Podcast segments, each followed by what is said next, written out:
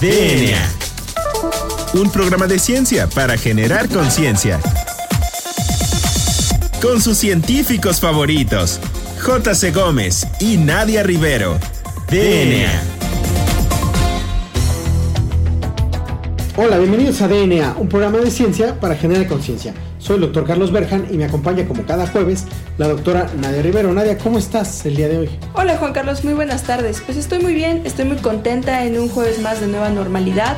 Y bueno, pues vamos a esperar qué es lo que nos depara con estas eh, vacunas de COVID-19, cómo se van a distribuir y todas estas cosas que van de la mano con, este, la nueva normalidad.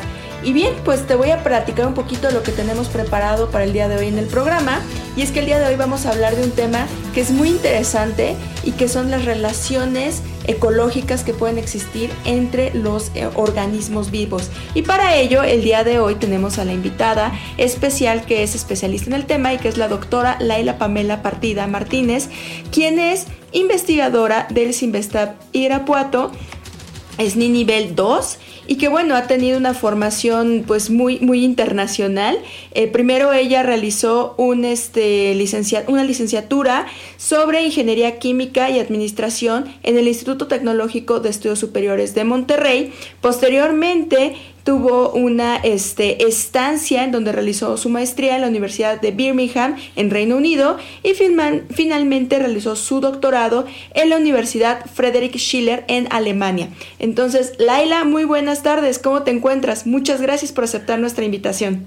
muchísimas gracias a ustedes por, por invitarme, la verdad muy complacida, ojalá que, eh, que muchos eh, radioescuchas también disfruten de esta sesión y bueno, vamos a platicar de simbiosis y muchas, muchísimas gracias por, por invitación. Muy bien. Laila, pues platícanos eh, para el auditorio que no conoce, que no sabe, eh, ¿qué es eso de simbiosis? ¿Cómo se come para nuestro auditorio que no, que no conoce del tema? ¿Y por qué es importante estudiarlo? Claro, la simbiosis, fíjense, es, un tema, es una palabra que acuñó Anton de Bari, es un micólogo alemán, apenas a finales del siglo XIX, ¿no? en 1879 acuñó este término. Y se refiere a la vida en común de organismos disímiles. Y yo creo que muchos de los escuchas también han visto también la película de Nemo, ¿no?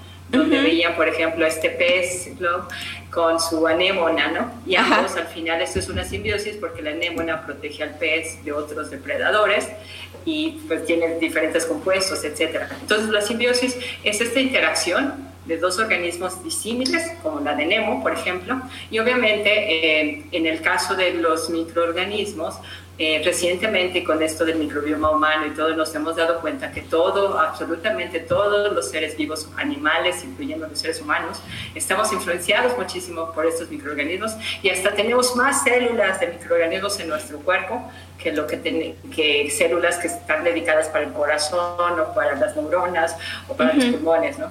Entonces somos nosotros mismos un universo para los microorganismos. ¿no? Es que justamente esto también es simbiosis. Claro, justamente es lo que platicaba o lo que presentaba eh, Lynn Margulis cuando mencionaba que somos la teoría del holobionte, que somos como un, un, un microambiente en donde estamos coexistiendo con miles de millones de microorganismos. Exacto, exacto. Lynn Margulis ha sido realmente una de las eh, más mm, mejores divulgadoras de esta teoría, que realmente empezó desde muchos eh, pensadores, sobre todo en Europa.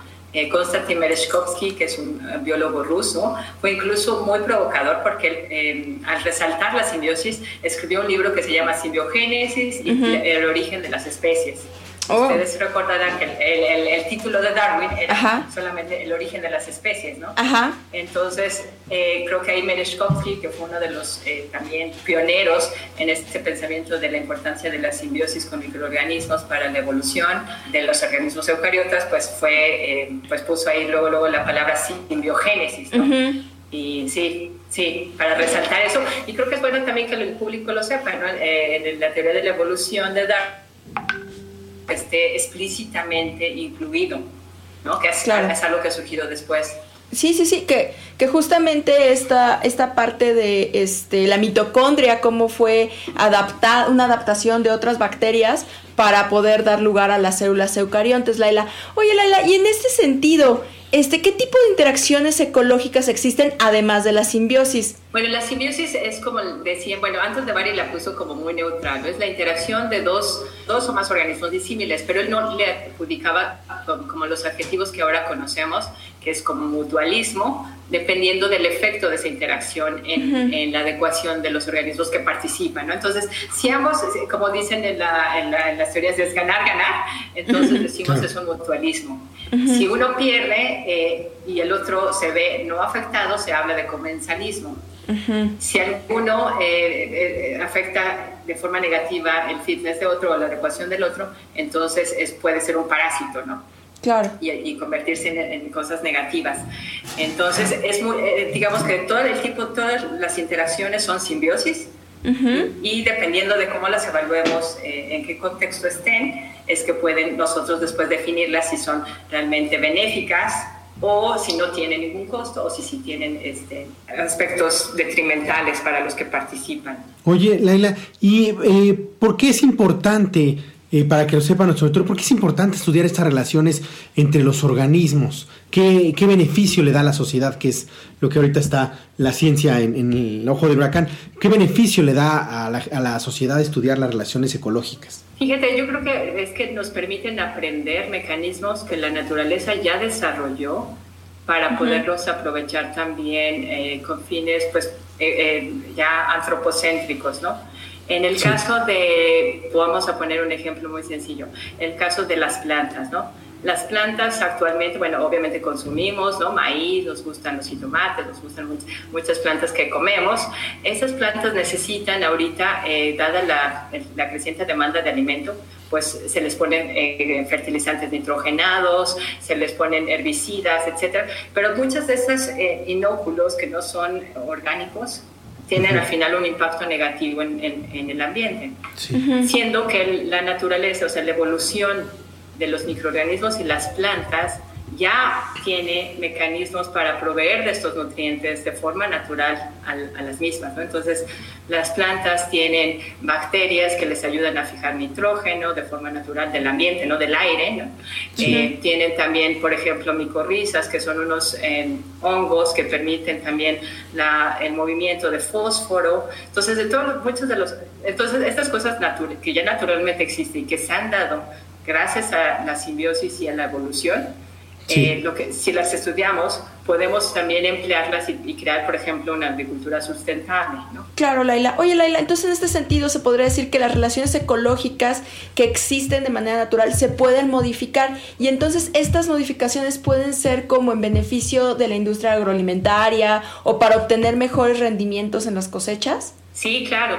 Claro, también hasta se pueden también incluso, por ejemplo, usar eh, eh, relaciones antagónicas, por ejemplo, para acabar con patógenos o para mm. pestes, ¿no? Por ejemplo, insectos que devoran eh, pues las cosechas antes de que lo puedan eh, los agricultores cosechar, etcétera. Entonces, este tipo de interacciones sí se pueden, al estudiarlas, las podríamos usar, ¿no? Y de forma racional, claro, todo esto, como dicen, ¿no? Las interacciones existen y, y también cómo se usan, pues es algo que los científicos y la sociedad tenemos que ver cuáles también son los riesgos, ¿no? Claro. Por ejemplo, imagínense ahorita, bueno, es muy claro con lo del COVID, que si nosotros eh, usáramos un virus que controla, por ejemplo, un hongo patógeno, este, podría parecer bueno de entrada, ¿no? Pero podría tal vez también estar el riesgo que este virus pudiera tener, eh, si no se estudia suficiente, un efecto también en los seres humanos, ¿no? Por supuesto. Entonces, eh, claro, entonces,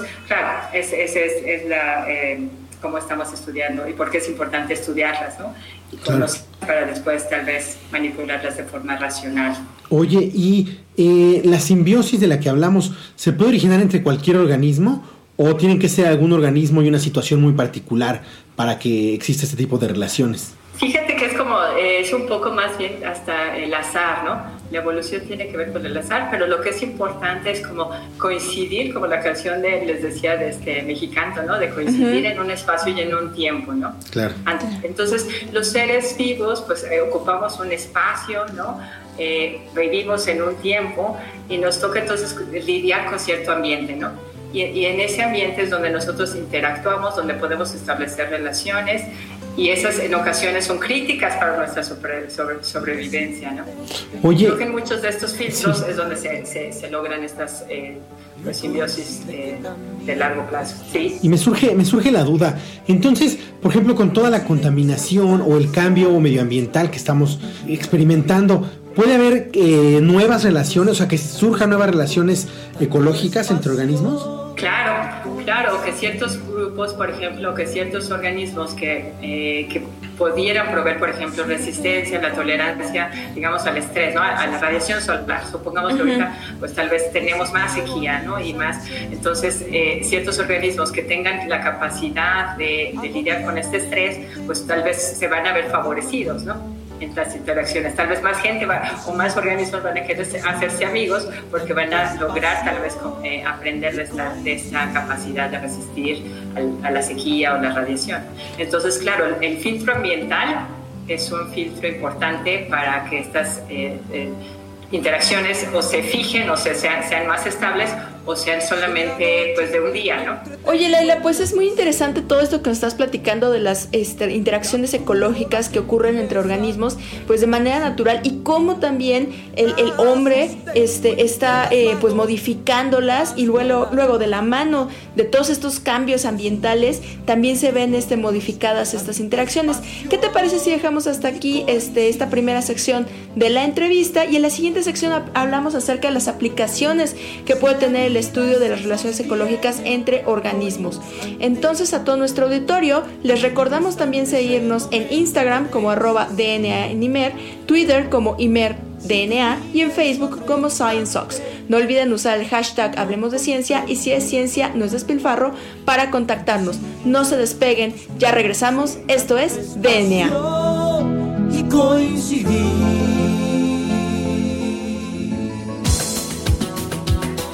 Volvemos en menos de lo que tus genes se traducen a proteínas.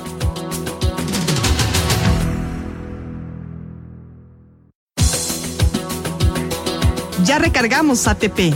Continuamos.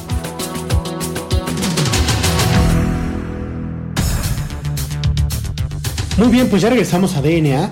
Recuerden que estamos hablando con la doctora Laila Partida del Simvestab, que nos está hablando de las relaciones ecológicas entre los organismos. Entonces, eh, Laila, eh, ¿por qué no nos eh, hablas de tus líneas de investigación? Y lo más importante, que es lo que queremos dejar aquí, este, que no nada más falta, no, no basta con explicar la ciencia, sino quién está detrás de la ciencia. ¿Qué, impacto tiene en la sociedad desde tu punto de vista que las estás desarrollando y que las has desarrollado eh, en, esto, en esos años que has estado investigando? Sí, claro, mira, pues creo que la ciencia tiene un impacto muy importante en la sociedad desde diferentes niveles, ¿no? Uno, primero es el formativo, ¿no? En el que nos permite, eh, como ciudadanos, a mí me parece que es muy importante como ser críticos, ¿no? Y tratar de tener siempre evidencias para refutar algún, algún argumento. Creo que eso es algo que, que en una democracia es un valor muy, muy importante. Eso es como un valor como a nivel como de persona, ¿no? Creo que los individuos. Y obviamente cuando construimos la ciencia lo hacemos en grupos de trabajo, ¿no? Y es a nivel mundial, ¿no? Y la búsqueda de, de, bueno, por un lado como es la búsqueda del conocimiento, de la verdad, pero todo este conocimiento realmente no tendríamos esta sociedad si no hubiera habido este cambio, bueno, este, este, esta construcción de, de la ciencia en el mundo, ¿no? Entonces, en lo particular, yo veo que esto de las interacciones o de cómo entendemos a los organismos, pues nos puede ayudar muchísimo desde hasta asegurarnos eh, la nuestra alimentación, la salud, ¿no? Tiene muchísimas implicaciones también en la salud y obviamente hasta en, mantener el ecosistema, ¿no? La vida en la tierra, ¿no? Eh, mantener el balance, que los, eh, los, bosques, los desiertos, todos ellos contribuyen de diferente forma a este equilibrio del planeta. Y creo que es por eso tan importante también pues estudiar estas interacciones que van desde lo chiquito hasta lo muy grande, ¿no? Entonces por eso hablamos de los microorganismos que no podemos ver sino solamente con un microscopio, pero que están ahí, que forman parte fundamental hasta del oxígeno que respiramos en la atmósfera, ¿no? Claro que sí. Entonces, este, es eso, creo que es. entonces lo veo como, y creo que desde mi punto de vista también, eh, me parece que también la ciencia no es algo eh, que solamente busca preguntas, bueno, eh, que las preguntas que busca contestar siempre al final eh, pueden llegar a tener aplicaciones directas en la sociedad. Y en el caso de la ciencia que estamos haciendo en el está bueno, de mi grupo, yo sí me he puesto como meta tratar de transferir todo lo que vamos aprendiendo eh, en un beneficio, ¿no? Y obviamente esto porque en México pues necesitamos que haya mucho más eh, creación de conocimiento y que este conocimiento derrame en, en beneficio económico y social y bueno, en, mejores niveles de vida para la población. Entonces, por ejemplo, por eso también es que escogí estudiar el microbioma de las plantas de los sistemas áridos, en este caso de los agaves y de las cactáceas. Y sí, entonces este, por ejemplo, nos puede ayudar desde hasta la conservación de estos, eh, de estos, eh, de estos ecosistemas y obviamente ahorita pues con el auge de, eh, del, del mezcal y obviamente del tequila y que son las bebidas que nos representan en el mundo, eh, pues cómo aseguramos que estos, estos recursos vegetales pues eh, se mantienen ahí tanto para nuestro eh, gusto de, ver un paisaje, ¿no? Con estas especies, hasta, hasta degustar un mezcal o un tequila en la compañía de buenos amigos, ¿no? O un mariachi que canta, ¿no? Entonces, digo, tiene muchos aspectos que se, entrelazan, Entonces, la ciencia con la cultura, con eh, la, incluso estas plantas en especial, pues tienen como una, una tradición, son de origen americano y obviamente son plantas que nos han nos han hecho quienes somos, ¿no? De alguna forma eh, tiene muchísimo que ver con la identidad nacional, ¿no? Claro. aparte de, de, las funciones ecológicas que, que de por sí eh, llevan a cabo, ¿no? Oye, y del agave me da, me da mucho la, este, la curiosidad. ¿Qué, han, ¿Qué han descubierto? ¿Cuáles son eh, los avances que han encontrado en, en tus líneas, eh, en tu laboratorio? Fíjate que lo que estamos más interesados, bueno, obviamente ya sabemos ahorita como qué diversidad, hay muchísima diversidad microbiana asociado a los agaves y a los cactus, ¿no? Eso es algo de entrada que nos sorprendió. O sea, hay muchísimos microorganismos que residen en estos tejidos de, de, estas plantas, tanto en la parte interna como en la parte externa, ¿no? no solamente en las raíces y en la rizósfera, que es el suelo pegadito a la raíz, sino también en las flores, en las semillas, en, todo, en casi en todo tejido que tú eh, eh, busques de, estos, de estas plantas hay microorganismos. ¿no? Entonces ahorita ya conocemos cómo se, cómo se conforman estas comunidades eh, de hongos, bacterias y arqueas en toda la planta. Y lo que es muy interesante es que hemos reconocido que hay patrones semejantes entre cactus y agaves, ¿no? Ustedes normalmente cuando van a cualquier eh, campus ven eh, que estas dos plantas, estas familias, aunque son diferentes taxonómicamente, comparten esto, eh, comparten el mismo hábitat y también lo que nosotros descubrimos es que comparten la microbiota, ¿no? Se comparte una gran cantidad de microorganismos y lo que estamos elucidando actualmente es cómo estos microorganismos pueden eh, ayudar a la planta a crecer mejor y a resistir el estrés abiótico que enfrenta, ¿no? O sea, el estrés de estar a eh, pleno sol, a veces hasta, yo creo que llegan a más, de 50 grados, ¿no? Eh, sequía, mes, ocho meses en los que casi no hay lluvia, ¿no? Con muy poca precipitación, etcétera. Entonces estamos interesados en ver qué funciones que llevan a cabo los microorganismos ayudan a estas plantas a, a vivir en estos ambientes, ¿no? con la idea de que también esos, estas funciones microbianas puedan ser transferidas a otros cultivos, ¿no? Que, que están menos adaptados a condiciones de aridez Ok, pues sería una aplicación biotecnológica muy interesante y obviamente con una implicación social muy, muy importante también. Entonces, Laila, lamentablemente ya se nos está acabando el tiempo de la entrevista. Siempre nos gustaría quedarnos platicando horas con nuestros invitados porque manejan temas que son muy interesantes y de suma relevancia para el país. Entonces, Laila, ya en esta última este, sección, ¿nos podrías dar eh, tus medios de contacto como redes sociales o un correo electrónico en donde nos radio, nuestros radioescuchas puedan seguir tu trabajo? Claro que sí, mira, bueno, en la página, bueno, primero el correo electrónico es laila.partida.mx y en medios, eh, bueno, en las redes sociales estamos en Facebook, tenemos un, grupo que se llama Sinvestap LIM, de L Sinvesta y luego LIM, eh, que es eh, mi grupo de trabajo de interacciones microbianas, el laboratorio donde publicamos. Y obviamente en la página de, eh, de Sinvesta Venera 4 también tenemos nuestra página pegada y ahí compartimos tanto las publicaciones, los proyectos, nuestros estudiantes, etcétera. Entonces, encantados de, que nos visiten también cuando quieran venir a, Guanajuato, a Irapuato, de recibirlos y obviamente por los medios electrónicos estamos contentos de contestar preguntas, eh, recibir estudiantes de estancia, cualquier otra cosa. Estamos muy abiertos. Muchísimas Muy gracias. bien. Pues, eh, ay, que no, como nos da pena, siempre queremos seguir platicando con nuestros invitados. Este, Laila, eh, pues ya pasamos a la última, este, pues, eh, sección de nuestro programa, que es la más gustada, en donde les damos recomendaciones en una parte a nuestros eh, radioescuchas. Entonces, ¿tienes alguna recomendación por si alguien quiere, eh, no sé, adentrarse en el tema o saber algo más del tema? Claro, yo les recomendaría, a mí me gustaron muchísimo, siendo, eh, siendo yo no bióloga también, este, los libros de Lynn Margulis, ¿no? Ella escribió muchos libros, incluyendo uno que se llama El microcosmos, eh, El origen simbiótico de la vida, eh, genes. Entonces, cualquier libro de Lynn Margulis que ustedes puedan encontrar, eh, seguro les va a ampliar este panorama y creo que son pues, libros muy didácticos también, que son fáciles de leer.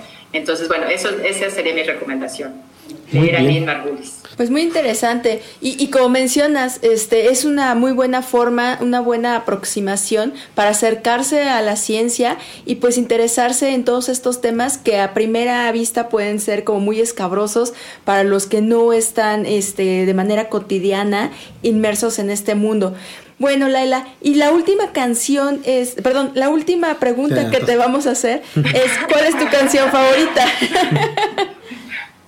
Sí, esa es una pregunta dificilísima, ¿no? Porque la música es tan diversa, tan variada y hasta uno dependiendo. Pero pensé en decirles la del microbito de fobia, ¿no? Ah, súper, Súper, súper. al final embona muchísimo con lo que hacemos y como hasta se me hace, digo, en fobia que, digo, de los que años 90, no.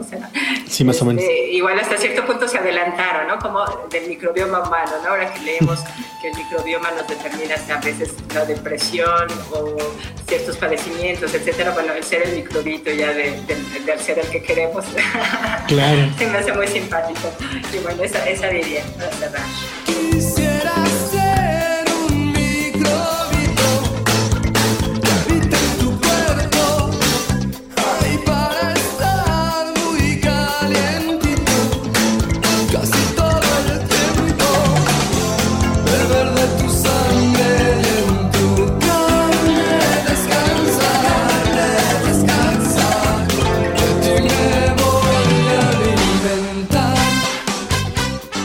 Pues agradecemos a nuestra invitada Laila Partida. Laila fue una entrevista muy, muy amena y me gustó mucho y tu tema me parece súper interesante. Muchas gracias por darnos tu tiempo y pues por darnos algo de tu sapiencia para nuestro auditorio y para nosotros. Ay, no, muchísimas gracias a ustedes y bueno, pues a valorar también cuando se tomen un mezcal todo el, o un tequila, todas las horas y todo lo que pasa detrás de eso, ¿no? Claro. Lo disfruten aún más. Y bueno, muy amables, muchísimas gracias. Pues esperamos tenerte nuevamente en nuestros micrófonos, Laila. También agradecemos a nuestro productor Hernán Nájera. Yo soy la doctora Nadia Rivero Yo soy el doctor Carlos Berjan. y esto fue DNA. Hasta la próxima.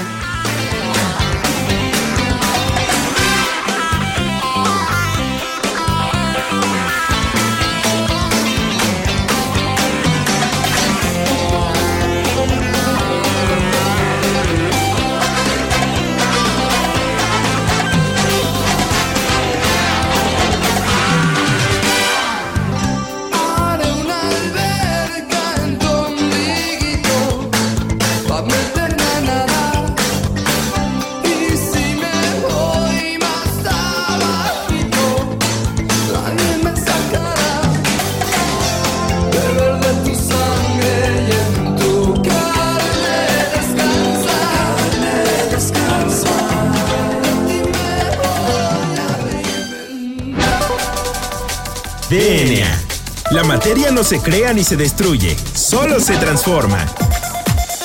Nos vemos en el próximo programa de DNA, un programa de ciencia para generar conciencia.